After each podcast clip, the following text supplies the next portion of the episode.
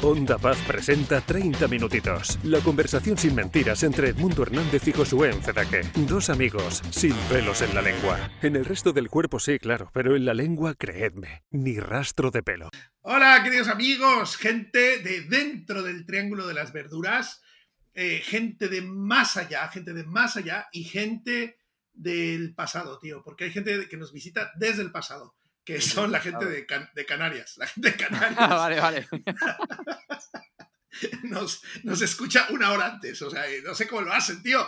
Pero nosotros hablamos a las 7, ellos nos han escuchado a las 6. Nos visitan del pasado, tío. Son o sea, que, que, ellos ya han escuchado el capítulo de Navidad. Sí, sí. Vale, vale, vale. Ellos ya, ellos ya. Oye, escucha, gente de las del triángulo de las verduras, del más allá, todo eso.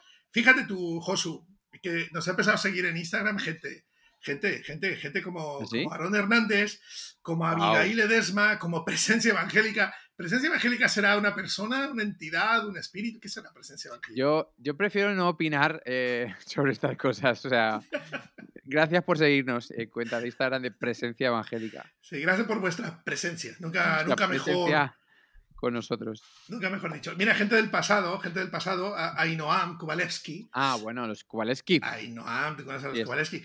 Y Airam Cabrera Padrón, que es un gran amigo. Pero escúchame, Mundo, también nos está siguiendo, me han mandado saludos gente del más allá. Del o sea, voy a leer este mensaje de Josué Pacheco desde ah. Texas. Estados Unidos, tío. Eso, eso es lejos, ¿eh? 9.000 kilómetros de aquí, ¿eh? me puedes contar como un podcastero. O sea, que encima ya, ha asumido la terminología del podcast. O sea, ya es un podcastero. Es influencia, tío. Es influencia internacional la que tenemos ahora mismo. Exacto, es una cosa, es una cosa increíble. Y tengo una más gorda, tío. Tengo una, tengo una más gorda. O sea, hay alguien que nos está siguiendo, tío, que, que tú no te puedes ni imaginar, tío. No me asustes, porque yo con estas cosas me, me, ilusionan y me, y me, vengo arriba no, y luego no, no solo nos está siguiendo, sino que hoy ha sido su primer día, porque la verdad es que estamos haciendo algo estamos haciendo mal también en el mundo porque es amigo nuestro y no se había enterado que estábamos grabando un podcast. ¡Ah, ya sé quién es! Y hoy se ha escuchado cinco capítulos del tirón. O sea, desde aquí un saludo a Mark Vives, que ahora mismo está o sea, ahora mismo está en su carpintería trabajando y escuchándonos. Ánimo, Mark, no, te me cortes un dedo, ¿eh? Por favor, o sea, no te emociones escuchándonos. No te distraigas, todo está bien, estamos contigo, te perdonamos el no habernos escuchado. De hecho, ¿sabes por qué se ha enterado de este podcast? Ni siquiera se ha enterado él ni porque sea tu amigo ni porque sea mi amigo. ¿Por cómo se ha enterado, tío? Se ha enterado por un tío que se llama Rubén López. ¿Qué te parece? Nuestro invitado de hoy. Sí, tío. Es que la información, ah, tío, somos, somos dueños de la información. Es el, es el poder, el cuarto poder, la información, tío. Allí, la, información fluye. Y entonces a mí me llegó esto, que, que, él se enteró, no sabía, está fuera de las redes el tío. ¿Qué ah, pasa? Que tú no le has dicho, yo no le he dicho, hoy hablando con Rubén, que se ve que son compadres, son algo de ellos. Eh, pues por, le cierto, dicho, que, por cierto, somos los anfitriones más, o sea, somos eh, comparados a, por ejemplo, Simón el Fariseo, ¿sabes? Ah, sí, ¿qué es ese? El de, el de la Biblia ese, que ah, Jesús le dice, no me lavan ni los pies, cochino. Eh, porque llevamos tres minutos de programa con un invitado que está como... Le hemos invitado de público, por lo visto.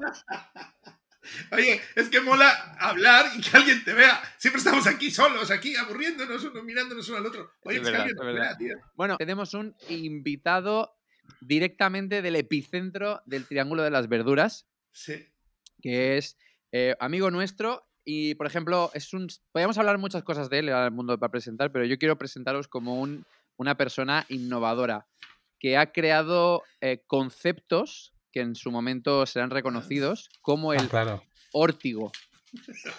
yo, yo, estoy impactado desde hace, no sé, siete, ocho años cuando él me habló de, del órtigo. Y cuidado, ¿eh? hoy, hoy a lo mejor no lo conocéis, pero saldrá en los libros de psicología. Bienvenido, Rubén López, a nuestro podcast. ¿Qué pasa? Cuéntanos, el tema del órtigo, por favor. yo, iba, a preguntar eso, me, me quedo fascinado con este concepto. Un neologismo, un neologismo, tío. Me encantan los neologismos. ¿Cuánto dura este programa? Pues 30 minutitos. 30 minutitos, ¿verdad? Eh, veo, veo, que dura más, ¿eh? No sé si siempre dura un poquito más, ¿eh? ahí vamos, ahí vamos. A ver, el órtigo, no sé si todo el mundo lo podrá entender, claro, también es cuidado, ¿no? Pero es eh, un poco como, como el polo opuesto de- del vértigo. ¿no? Y entonces, la, la- el- digamos, la propuesta del vértigo es trasladar, digamos, el malestar que te genera el vértigo por, por la propia altura a, a un plano horizontal, ¿no? O sea, el, el vértigo representaría de alguna manera una sensación de, de, de- de ex- de extrañeza, de no saber bien bien cuán de lejos puede llegar a estar a- algún objeto en el horizonte, ¿no? Y esta cosa de decir, o Increíble. sea, yo no puedo calcular un metro, puedo calcular 10 metros, pero esto a cuánto está, ¿no? Y este, esto es el órtico, ¿no? La cosa de... Increíble. O sea, increíble. Ten en cuenta que, ten en cuenta que con el nivel de podcasteros que, que te están escuchando ahora mismo, es, es probable que, que hoy, 25 de noviembre, no sea recordado como el día que murió Maradona, sino como el día que nació el orto. ¡Ay, que, que- que no me toques esa canción! ¡No me toques esa canción! Por favor. Me acabo de enterar justo antes. sí, sí, sí. Hombre, este es un Joder. podcast de rabiosa actualidad. O sea, de hecho, eh, los, de, los de Canarias ya lo sabían, pero el resto de gente, dentro de, dos, dentro de tres semanas, se enterará que Maradona ha fallecido, tío. Pero A da igual, mí, a mí cuando me lo han dicho me ha dado, me ha dado vórtigo, tío. te ha dado vértigo, ¿ves? O sea, o sea, Claro, es en plan... Una, que- una noticia. Ah, las noticias también pueden dar órtigo. Ah, esa, esa- Bueno, esa es una el- licencia que me he tomado así He Bueno, inventado tú el eres el creador, tú puedes hacer lo que quieras con Claro. el neologismo. Un poco como buena fuente con Words. O sea, yo tengo, yo, yo tengo, me creo, digamos, el juego y creo las reglas, las Exacto. modifico como quiero. Tal cual. Eh, escucha, Buenísimo. bueno, escu- escucha, Rubén, eh, antes de empezar, hay algunas preguntas para los, los invitados que tenemos. ¿no? Es una de ellas, eh, y esto a un psicólogo es difícil preguntárselo, así que lo voy a hacer al revés. Voy a empezar por la mascota. ¿Tienes alguna historia con mascota rara? O sea, ¿tienes, ¿has tenido alguna mascota rara, algo que contarnos? Porque aquí hemos tenido leones, Bueno, eh, mil hamsters, eh, gente que educa a los conejos y le hace hacer volteretas, entonces... Un No, perro no, no. salchicha, un perro salchicha, un perro. tuve un alemán. perro, bueno, a ver, lo más, lo- es, es, es miserable, ¿no? O sea, no, no, no es algo muy destacable, pero eh, tuve un perro que, que tenía cola, eh, cuando, cuando, cuando muchos perros no tenían cola, porque era un cocker, y, pero digamos, lo- el dato, el dato bueno es que se llamaba Bush. Bush, eh, como el presidente. Entonces, eh, creo que era- es lo más destacable. Luego no conoció ningún otro perro tan odiado, ¿no? En realidad, por, por tanta gente, ¿no? Como el presidente. Vale. Tienes que conocer a mis perros, son bastante odiados. Aunque solo por una sola persona, pero. son sea, por ti, ¿no? sí. Sí, ahora trataremos ese tema. Ahora trataremos ese Ah, tema. que hemos venido, hemos venido a hacerte terapia. Eh, y escucha, eh, número de enneagrama. O sea, Ah, es que yo soy psicólogo, tío. por eso. Es- es que Él no el tema puede, es no puede hablar de esto. En privado Claro, sí. aquí. Ah, vale, vale, vale, vale. Esto es como, como decirle a, Ra- a Rafa Nadal que juega a, ten- a, a ping-pong, ¿sabes? O sea, es como, no sé, algo así, ¿sabes? Es como Federer jugando con. Bueno, Nadal, Nadal mismo, jugando con Broncano, puede ser, una cosa así. O... Sí, o, sí, directamente creo que, que no es ni, ni el mismo deporte. Creo que ha- habría ya que... El parchís.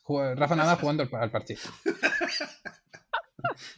Muy bueno. Bueno, vale, pues no, no, no, no abriremos esa veda. No, no, que me lo diga. El mundo es el maestro de esto. El mundo El- el sabe mundo- que, que- que no- ¿qué, tipo de anagrama es este? No, no, no, fíjate que no. Es Tengo el 10, ¿no? prohibido, te- me he prohibido a mí mismo eh, calificar a la gente con números de enagrama, porque es parte, es parte de la, del, de la- del, del rollito del enagrama, no estar pensando, este debe ser un 2, que yo al principio estaba así, ¿eh? todo el rato, ay, este es un 2, por eso es así, ay, desgraciado, este es un 4. No, ahora no, ahora, ahora te perdono aunque seas un 1, tío. No, que no sé, que no sé, no sé, no, Hostia, pues mira, por fin alguien me perdona ser un uno, tío. O sea, no, no sé, no sé, eres un 9, tío, tú eres un 9 a tope. Pero no, Pero no habías dicho que no ibas a Luego te daré terapia al respecto. Bueno, Edmundo, eh, ¿por qué hemos invitado a, a Rubén? ¿Tiene que ver con, con el capítulo de la semana pasada o qué?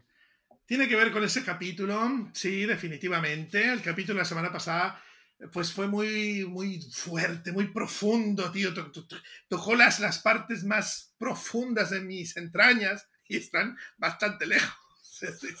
De, de la, o sea, de- de- del exterior, ¿no? Están súper, súper adentro, ¿sabes lo que te digo? Y entonces eh, yo hice una catarsis pública aquí, que si la Navidad, que si el Grinch, que si la Semana Santa, todo esto. Y, Y de hecho, eh, gente que escuchó el podcast luego me escribía y me decía, ojalá pueda superar todo esto, porque la Navidad, la Navidad es súper bonita. Y yo hablaba, sí, sí, sí, sí, desde luego, desde luego. Y sabes qué, yo dije, yo, ¿a quién puedo acudir que me ayude? ¿Quién podrá ayudarnos? ¿Quién podrá defenderme? ¿Quién podrá...?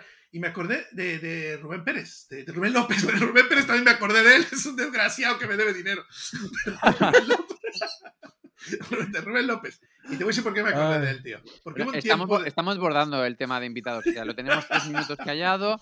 Le- Sí. Esto me recuerda un día que alguien me, me invitó a predicar y dijo: Pues hoy tenemos el placer de que esté con nosotros Josué Enfadaque de las Islas Canarias. Sí, de- del pasado. Entonces es- fue como, ah, qué bien, o sea, no sabes ni de dónde vivo ni mi apellido, pero qué guay que, Josu. qué guay que Pero sí, conoce, pero sí conoce tu personalidad, ¿no? Enfadaque. Es- Entonces, el mundo, bueno, sigue, sigue, sigue, he Espera. interrumpido. Voy a hacer un paréntesis a lo que has dicho, porque es muy bonita esa historia, Josu.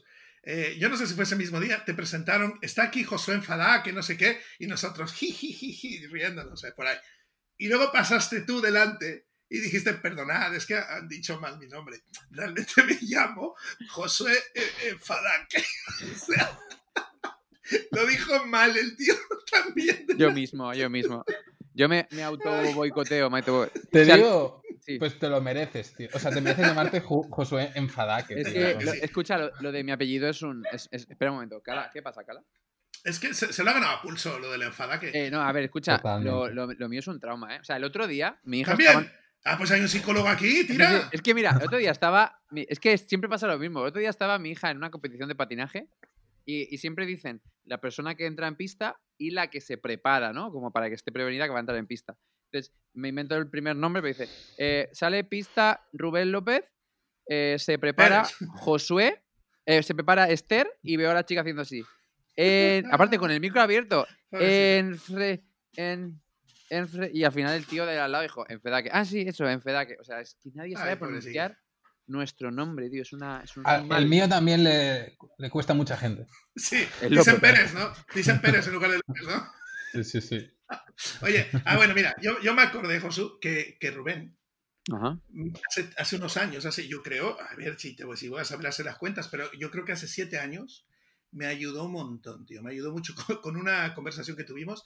Yo estaba en un tiempo que no sé si sabes este, este síndrome este de- del burnout, de estar quemado, que está al borde de la depresión. Y la verdad es que yo estaba, ya estaba viviendo aquí en, en Barcelona y dije, ay, ¿qué hago? Estoy como perdiéndole el sentido a servicio, estoy perdiéndole, perdiéndole sentido a, a la vida, estoy sin ganas de levantarme, sin ganas de vivir, sin proyectos, sin... Y dije, voy a hablarle a, a mi compañero, a Rubén, que tengo mucha confianza con él, siempre que hablamos siempre se pone profunda la cosa. Y le, y le conté cómo estaba y tal, y mira, tuvimos una conversación, me dio un tiempecito bueno, una conversación por teléfono, y me ayudó un montón, tío. La verdad es que me ayudó a, pen- a repensar cosas. Y hubo otra persona que me ayudó, que es un compatriota mío, mexicano, Víctor Hernández, un pastor aquí en Barcelona. Este, este querido amigo me, me dio dos sesiones o tres en su consultorio, él es psicólogo aquí en Barcelona.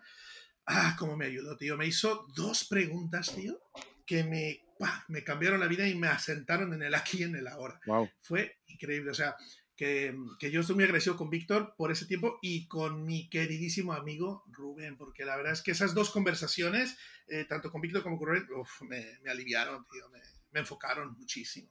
wow. Y No por eso digo, bueno, yo, ¿con quién hablo? ¿Con quién hablo? Pues dije, pues Rubén, Rubén. ¿Y de qué vamos a hablar? ¿De, de- de tu, trau- de traumas, de tu trauma en mundo? ¿O de qué quieres? a ver, más allá de mi trauma. A ti, Rubén, a ti, Rubén, el tema es cómo te han engañado para venir aquí. O sea, a ti, ¿realmente qué te dijo el mundo para que tú vinieras aquí? Dilo, dilo, dilo, Ah, dilo, sin, sin filtro. Es que no tengo ni idea, por eso te pregunto. ¿A ti cómo te han enredado? Mm, No, tío, la verdad es que soy tonto, tío, directamente. O sea, la cosa es. o sea, no, no hay tampoco. O sea, la cosa es que yo a todo, todo el mundo puede hacer lo que quiera conmigo, tío. Por eso estudio psicología, tío. Por favor, que alguien hable conmigo. ¿Qué Claro, va? tío. ¿Qué va? ¿Qué va? No, no. No, la verdad, te- mm, mucha, me hace ilusión, me- es, es muy guay. Yo, yo estoy muy agradecido eh, de, de estar. De hecho, antes le decía a Josu que es, la primera cosa seria que hago con mi nuevo ordenador. O sea, estoy súper contento. Claro, está contento no, por, participar en 30 minutitos, sino por darle una utilidad a su Mac que sea algo más que guardar fotos. Por probar, el micro, ver la webcam esta si funciona bien y tal, pues genial. Ah. Oye, es que, claro, que, que voy a ayudar a Edmundo en su trauma. Sí, pero quiero encender el ordenador, ¿sabes? Eso es lo que realmente quiero en la vida. Claro, pues yo, yo, no llego a tener un ordenador y, y no participo. y, no vienes, ah, claro. Eso nos pasó, ¿eh? el primer invitado no vino porque no tenía ordenador. O sea, el mundo invita gente que luego dice, ah, no, pues yo no tengo ordenador. O sea, se piensan que estos minutitos tiene la capacidad de mandarte un ordenador a tu casa para que tú te puedas conectar de, poderío económico que tenemos. Escucha, Rubén, pues oye, ya que estamos aquí y llevamos 15 minutos sin decir nada, vamos a intentar que los últimos 15 minutos estemos diciendo algo serio. Porque el tema de los traumas infantiles, y esto es pregunta en serio, a mí es algo que me parece interesante de hablar, porque a día de hoy, y, ojo, eh, Edmundo, tú y yo tenemos hijos de 10 años, de 12, tampoco hace tanto que nos estrenamos en la paternidad, pero con mis amigos que ahora están en plena mm, paternidad nueva, o sea, uno o dos añitos, sus bebés y tal, tengo la sensación de que hay una presión por no dejar traumas en, tus hijos. Es como que, cuidado, cuidado, que si le das papilla o no, le generas un trauma. El esto o lo otro, le generas un trauma. Y parece ser que todo nuestro esfuerzo como padres es a no generar traumas en nuestros hijos. Cuando digo yo que todos hemos sobrevivido a, a los errores de nuestros padres, ¿no? Entonces, no digo yo que, ah, viva la pepa y que lo hagamos mal, pero digo yo que los niños no son tan frágiles y cualquiera de nuestros errores va a ser que sea un desgraciado toda la vida. Lanzo el tema. Bueno, es un temazo, ¿eh? eh y hay que ser muy hay que, yo creo que hay que aproximarse a este tema con mucha humildad y con, y con una mirada muy de, de, aprender y de y ni mucho menos yo tengo todas las respuestas, ¿no? Eh, también que antes de empezar con esto, querría decir que del, del último episodio este que, que hicisteis, me puso la piel de gallina la chica esta que cantó al final. Ah, ¿Qué te parece, eh, tío? ¿Irene? O, Andrea, Andrea. Andrea. Andrea.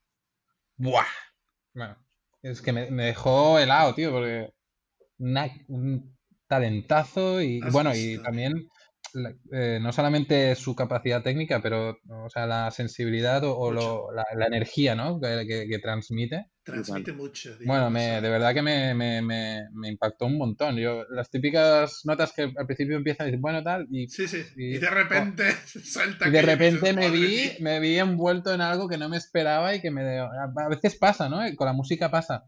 Y es impresionante. A ver, la la palabra trauma significa herida, ¿vale? Esto es como para empezar con esto, ¿no? Significa herida. Herida barra cicatriz, ¿no? O sea, es un poco la cosa de la, del, dolor y de la marca, ¿no? Claro, yo creo que entrando en esto que tú decías, Josu, creo que se habla con mucha ligereza, ¿no? del concepto trauma, ¿no? De, del hecho, ¿no? De que estamos muy en esta era de la información donde tenemos también muchos modelos y todo el mundo escribe, todo el mundo propone, todo el mundo tiene un podcast, ¿no? es verdad, la, gente es súper pesada, tío. cualquier desgraciado con un Mac se hace un podcast. ¿no? cosa esta, ¿no? Es así es, así es. No, y sí que es verdad que, que, bueno, que venimos también de una educación, de unos modelos también donde, donde el niño no estaba siendo muy respetado en muchos niveles, ¿no? La propia violencia física creo que es como el dato más con el que mucha gente puede conectar, ¿no? Y yo creo que también venimos un poco a, irnos al otro polo, ¿no? Con lo que tú estás diciendo, ¿no? La papilla, no un trauma, ¿no? todo es trauma porque también creo que, estamos un poco condicionados por un poco por alejarnos de, de ese otro polo del que veníamos donde el niño sus derechos, sus necesidades, sus, deseos eh, estaban invisibles a ojos de los padres, que de alguna manera entendían que los niños son niños y que no pasa nada. Y que, no se enteran de nada, no se enteran de nada. Que no se enteran, Entonces, yo creo que a veces también eh, los polos o, las, las verdades radicales también ayudan a sacudir posturas cómodas, ¿no? que, vienen con, una inercia muy de mucho tiempo y mm, siempre he estado muy en contra de, ser radical en las posturas, pero poco a poco también voy entendiendo que a veces es necesario para, sacudir esa comodidad, ¿no? O esa, esa inercia histórica, ¿no? Claro. Entonces, bueno, yo creo que, no, no se puede hablar de trauma tan, con tanta ligereza, que, el, trauma, el, trauma, el trauma está en la infancia, pero también está en, la etapa adulta, mm. y, que se habla más del trauma de la infancia porque, porque ocurre em, con más facilidad. Es decir, para que tú o yo tengamos un, un, trauma, digamos que estamos pasando por un trauma, pues algo muy, muy poco probable tiene que suceder, ¿no? Que se muera alguien normalmente. Eso, cada, persona tiene su nivel de sensibilidad, su, pero que se muera alguien súper cercano, tener algún tipo de accidente eh, de tráfico muy fuerte, ¿no? O sea, tener algún tipo de situación muy extrema. En cambio, digamos, eh, un niño puede llegar a tener pues, más fácilmente, ¿no? Eh, traumas, ¿por qué? Pues porque su nivel de seguridad es, está, depende más del mundo adulto, ¿no? O sea, nosotros, mm, digamos, para que, para que yo te, por ejemplo, para que yo te engañe a ti, tengo que currármelo un montón, ¿no? O sea, tú tienes todo un esquema de valores, de, pensamientos, una estructura muy montada y, bueno, yo tendría que currármelo un montón, ¿no? En cambio tú eh, a un niño le puedes convencer de prácticamente de cualquier cosa, ¿no? Claro, entiendo, entiendo lo que dices. ¿Crees que a lo mejor también hay gente que pueda acomodarse en, la, en el, bueno, es que esto es un trauma que tengo de la infancia y, ya está, soy así, ¿no? O sea, un poco esa gente que se acomoda. ¿Y crees que, crees que también hay cierta tendencia a eso? ¿O no lo ves en tu campo? Porque claro, yo también es las percepciones que yo tengo, pero quizá tú como psicólogo sí que dices, no, mira, pues la verdad es que a veces la gente se columpia un poco. ¿Cuál es tu opinión? Yo lo he escuchado mucho, no tanto en trauma que tengo, sino en yo siempre he sido así o yo soy así, ¿no? Pero no, no, no tanto, no, no he escuchado tantas veces asociar el, la función del síntoma que se llama, ¿no? En, psicoterapia o en psicología hablamos de que los síntomas tienen funciones, ¿no? Y que sirven para algo, ¿no? Y, y en este caso, la gente no sé si habla de tanto, tanto de, que el trauma les ha hecho ser así y que, y que son así, punto, sino bueno, más bien lo disfrazan con otras con otras frases, ¿no? La vida, yo qué sé, pues la vida. Pero a veces, en plan, egoísta, yo qué sé. Pero a veces, por ejemplo, echar la culpa a tus padres. Yo, yo claro. que me he encontrado, ¿no? Es que esto, claro. es que eh, mi padre no me abrazaba. Eh, no sé qué. Claro. Claro, o soy hijo único. Pero pues no comparto nada, ¿no? Exacto. Soy, soy, soy el, el, del medio, soy el del medio, por eso soy así. Claro. Sí, o sea, yo creo que en realidad todos pretendemos preservar nuestra autoestima ¿no? y, buscar, digamos, colocar responsabilidades fuera. Eso es, eso es algo. hay un, hay un vídeo muy guay, muy interesante de un niño en YouTube que, tiene toda la, cara llena de como de pastel, ¿no? De chocolate. Hmm. Y llega la madre, un niño, no sé, tendrá 5 o 6 años. Llega la madre y dice, ¿quién ha hecho esto? y dice, Spiderman. o Batman, no me acuerdo, de estos dos. Es maravilloso. Eh, una, cosa, una, cosa, una, cosa, una, cosa, O sea, no me dedicas, da igual uno de estos dos. O sea, ¿vale? O sea, yo, no, no, no, bueno. O sea, yo no, he venido, yo no entro en tu boca a faltar de respeto. O sea, Spiderman, Batman, o sea. Free, free Christ. ¿no? Exacto. Free Christ. Claro, yo... ¿Sabes? Aquí, ala, pues, no, tío. O sea, es como Freud. Eh, eh, no, me sé, no me sé más nombres de psicólogos, pero imagínate que me sé otro, ¿vale? Oye, chicos, una, un par de cositas. Creo que, que, uno de los grandes problemas que tenemos como, como seres humanos, eh, bueno, voy a decir tres, ¿vale? Pero solo para recalcar uno que has dicho tú, es la transferencia de responsabilidad. Siempre estamos buscando quién tiene la culpa de lo que me pasa a mí, ¿no? Ese es un gran problema, eso ya lo, lo, estás tocando. Yo soy así porque, porque mi mamá me dijo esto, porque mi papá me dijo tal. Bueno, a lo mejor sí, ¿verdad? A lo mejor sí, esa, esa herida causó eso, hombre, desde luego.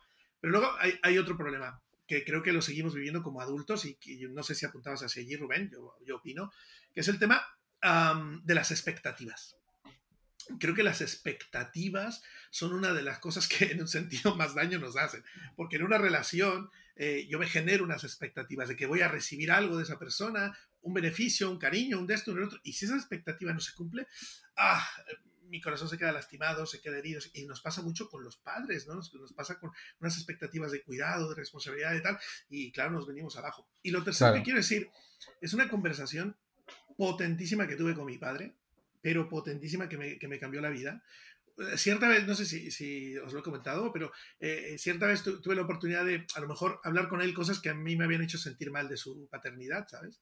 Y él me dijo una cosa, tío, me dejó frío, me dice, Mundo, eh, tú ahora estás caminando, eres pastor, estás tal, conoces mucha gente y tal, fíjate. Y me dice, te vas a dar cuenta, dice que los padres siempre lo hacemos mal si queremos hacerlo bien, pero siempre, siempre lo hacemos mal. O sea, si yo te hubiera dado muchísimo cariño, ahora estarás enfadado porque te di mucho cariño, pero no te di otra cosa. Te di mucha cosa de esto y me, faltó cariño, pues oye, pues me faltó ese cariño. Y entonces tu corazón se ha lastimado, pero dice, siempre lo vamos a hacer mal. Ahora, fíjate, la sabiduría del hombre, ¿eh? dice, ahora, lo, lo que toca a todos es resolverlo. O sea, eh, ya eres adulto, eres un hombre hecho derecho, resuélvelo. Cuentas conmigo, ahora somos, bueno, vamos a tomar decisiones para ayudarnos, pero bueno, oye, que sepas que tú también tendrás hijos y lo harás mal. me cambió la vida, me ayudó, me, sanó, me sanó con eso, me ayudó, ¿sabes? Wow pues sí, ¿no? Eh, la clave es esa, ¿eh? es, es, también colocar, echarte la mochila y a caminar, ¿eh? O sea, es súper... Bueno, obviamente luego hay psicólogos y hay, eh, hay, consultas de psicoterapia, que, que, es verdad que cuando hablamos de trauma, porque yo esto simplemente marco esta línea, ¿vale? Cuando hablamos de trauma, que es algo muy distinto a todo lo que estamos hablando, claro. ¿vale? Eh, eh, entonces, eh, sí que creo que muchas veces un, profesional te puede echar un cable, ¿eh? pero en general en la vida, mm, mochila y a caminar, ¿no? Y, a, ir tomando decisiones, decisiones de, riesgo muchas veces, de sacrificio, de, muchas cosas que duelen, pero, pero sí, la incomodidad muchas veces es necesaria. ¿Y, dónde pensáis que entra Dios en este proceso? ¿no? Porque parece por algún motivo que la psicología tiene que estar súper enfadada siempre con, Dios y Dios con la psicología y o, te lo arreglas espiritualmente o te lo arreglas psicológicamente y, realmente ¿dónde entra Dios entonces? En, superar mis obstáculos, mis heridas, para no usar la palabra trauma, como hemos dicho, o sea, hmm. ¿dónde, ¿dónde, entra Dios en, este, en este proceso de, al final de crecimiento? o, lo echamos? Qué pasa? Yo no, o sea, pienso que la... Sinceramente pienso que, que todo está unido, ¿no? O sea, yo, pienso que la, que la, la psicoterapia o la psicología en la realidad práctica no es tan científica como, como en un manual ah, aparece, ¿no? Y ni tiene, ni pretende serlo tampoco. Al final el ser humano necesita necesita el calor y necesita el, em, sí, necesita la parte espiritual al final y, creo que, que, en la charla que hay con casi cualquier psicoterapeuta, sea cristiano o no, da igual su, su, su, parte ¿no? de, fe que hay ahí. Em, mucho de lo que se trabaja eh, tiene que ver con unos valores, con, una, con, con el amor, con, con un montón de cosas que, con las que puedes conectar fácilmente con, la espiritualidad y con, y con Dios, ¿no? Es decir, eh, al final, sinceramente, puedes ponerle el nombre que quieras, pero el amor, el afecto es eh, la herramienta más curativa que, existe. y eso cualquier psicólogo y cualquier, o sea, todas las, todas las eh, aproximaciones psicoterapéuticas o tal, llegan hasta ahí, ¿no? Llegan, llegan a ese punto, ¿no? Así que creo que cuidado con... Pienso que en realidad hay, mucha cosa de que la psicología está enfadada con...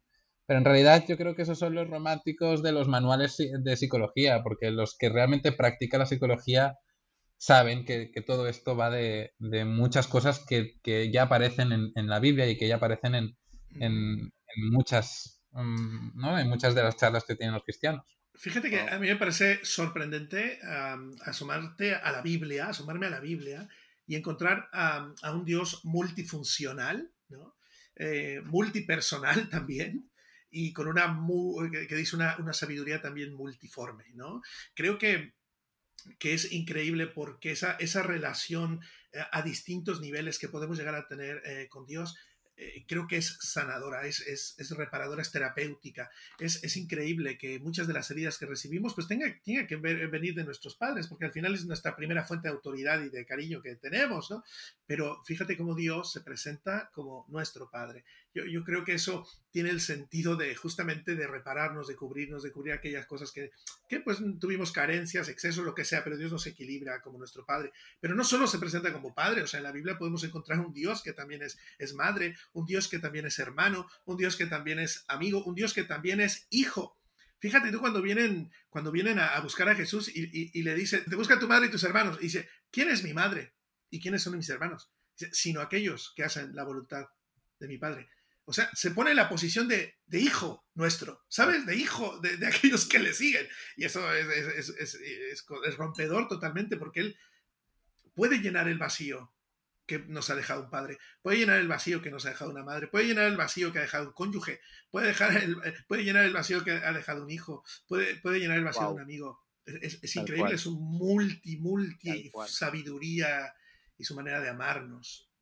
Tal cual. O sea, me, parece brutal. O sea, las dos cosas que estáis diciendo. O sea, lo que me gusta de este programa, o sea, de, verdad, es que me, me paso muy guay. Es que yo, como no lo guionizamos y vamos hablando, realmente salen cosas muy, muy chulas. O sea, dice Rubén que el amor es lo más reparador al final, ¿no? Y, tú dices. Eh, pues claro, es que pues, vas o sea, juntas las dos cosas. O sea, Dios es amor, ¿me entiendes? Cuando cuando realmente te encuentras con ese amor tan perfecto que, que, sí llega a las expectativas, como decía el mundo, o sea, ese sí que cumple las expectativas, sí llega a donde tiene que llegar cuando lo conoces de verdad, eh, y uniendo a lo que habíamos hablado del mundo hace unas semanas con transitar del temor a Dios al amor de Dios, que es lo que ah, realmente transforma, ¿no? El, temor de Dios no, no, no, no, te llega a transformar tanto cuando, como cuando experimentas eh, el amor. Eh, pero eso de la multipersonalidad de Dios es brutal. No sé si podemos, en mundo, cuando acabe el podcast, o sea, dejar. No sé si conoces la canción de Santiago Benavides, Dios también.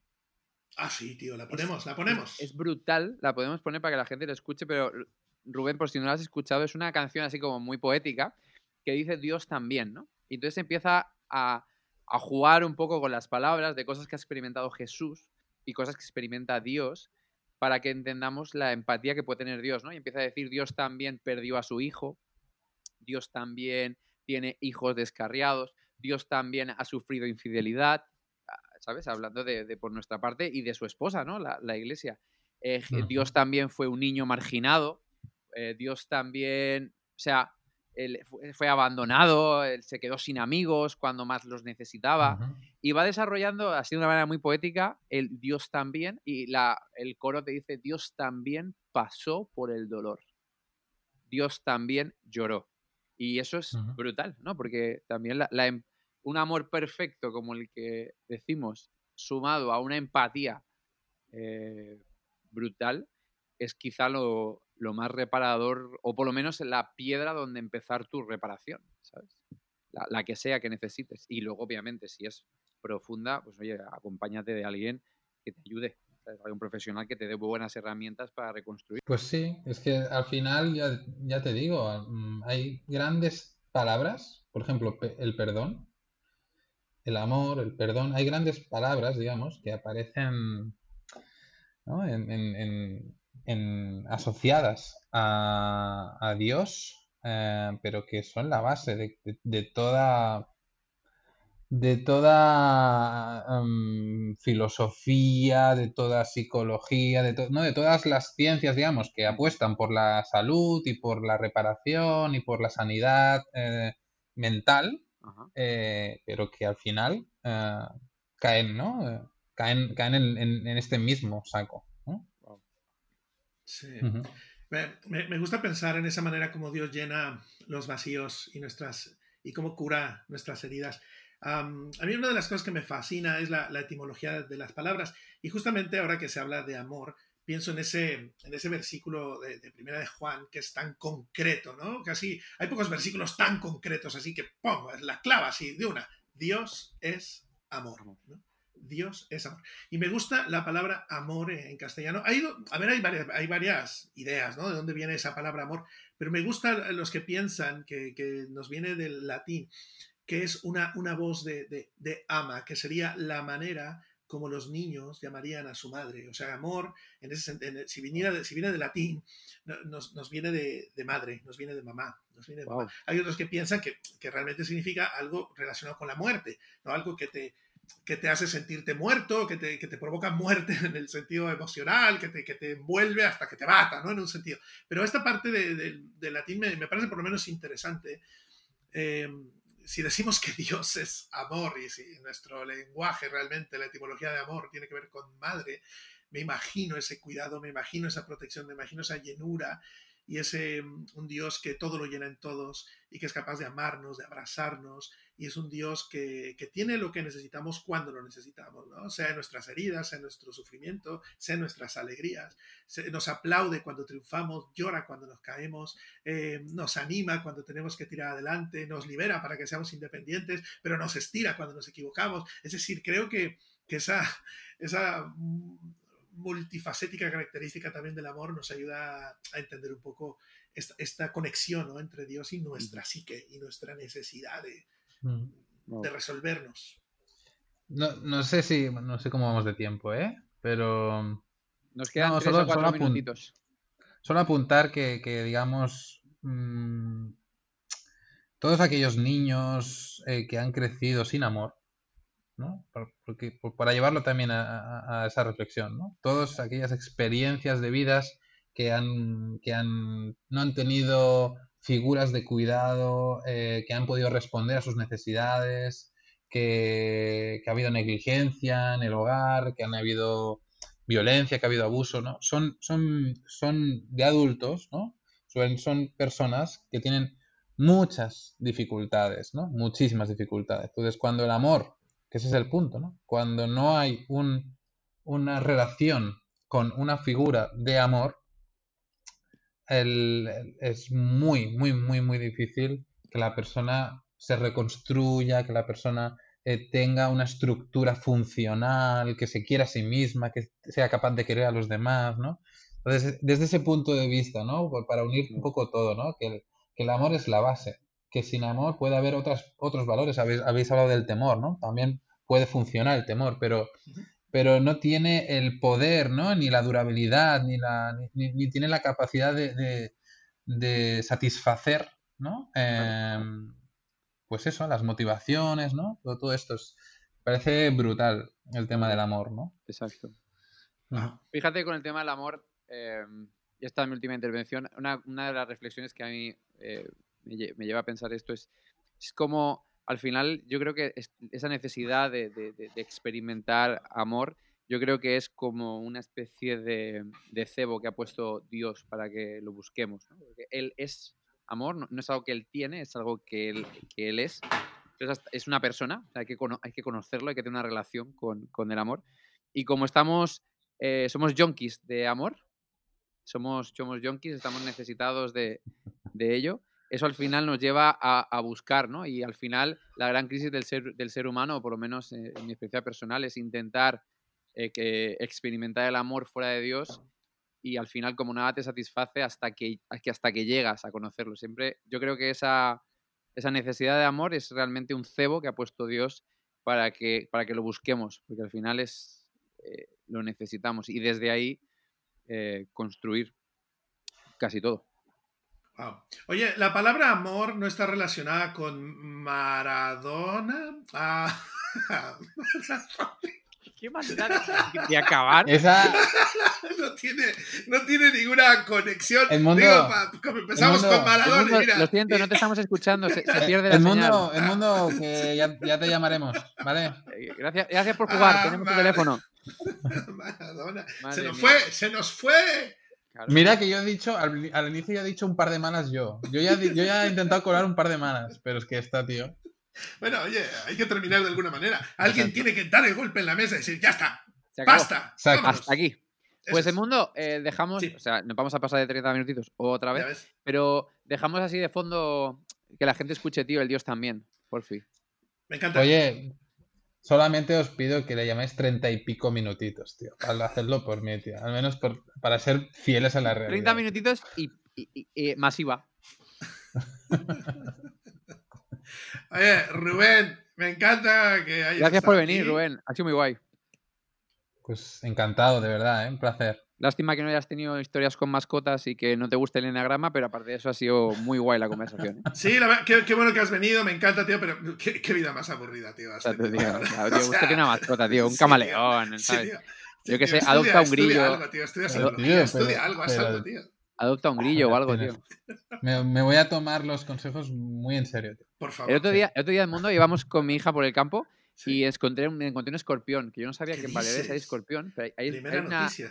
Hay un, podéis buscarlo en internet, hay una raza que es el escorpión balearicus o algo así, no, no, de Baleares. Entonces lo, lo veo en un tronco donde nos íbamos a sentar, entonces lo cojo con un palo y lo, lo, lo quito para no matarlo. ¿Qué dices, loco? Sí, sí, lo quito así con un ah, lo subo al palo y lo, lo quito para que nos podamos sentar. Y al rato dice mi hija, ¡lo tengo! Y digo, ¿el qué? Y veo que viene con el escorpión en la mano. Ay. Digo, hija, ¿sabes? Y esto de que, le- le- pa- no- claro, para no asustarla, te acercas con cuidado, ¿sabes? Y es como... "Oh". Entonces, Ah, tío, no me digas que le generaste el trauma de quitarle su mascotita. tío. No me digas. oh, yeah, sí, pues sí, se la, se la quité, tío, porque es terrible, tío. Pero bueno, cosas raras con mascotas. ¿Cuánta razón tiene mi padre? Lo haremos mal. Y tú, Lo haremos Josu, mal. tú ya lo has hecho mal. Ya lo has hecho tío. mal. Exacto. Pues nada, gente, nos vemos la semana que viene en 30 minutitos más IVA, por lo visto. Eso. Y nada, con no sé si habrá invitado o no habrá invitado, pero. Y nada, para la gente de, de Canarias, pues, eh, pues hola también por el programa de la semana que viene, que ya lo estáis escuchando. Exacto. Por favor, si tenéis alguna, alguna cosa que queráis que, que corrijamos del próximo programa. Decídnoslo antes de hacerlo, por favor. Exacto. Vale.